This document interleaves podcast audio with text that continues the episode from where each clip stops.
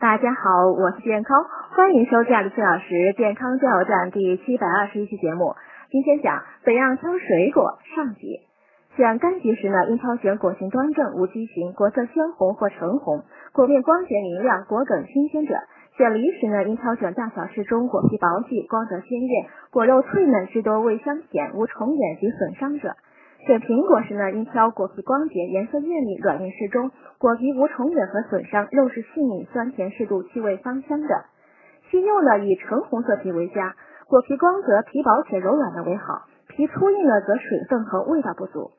桃以整个果实呈粉红色为上品，吃时呢小心果皮上的绒毛，因为易刺激喉部而咳嗽。果内呢易有虫，特别要留意果蒂部的凹位。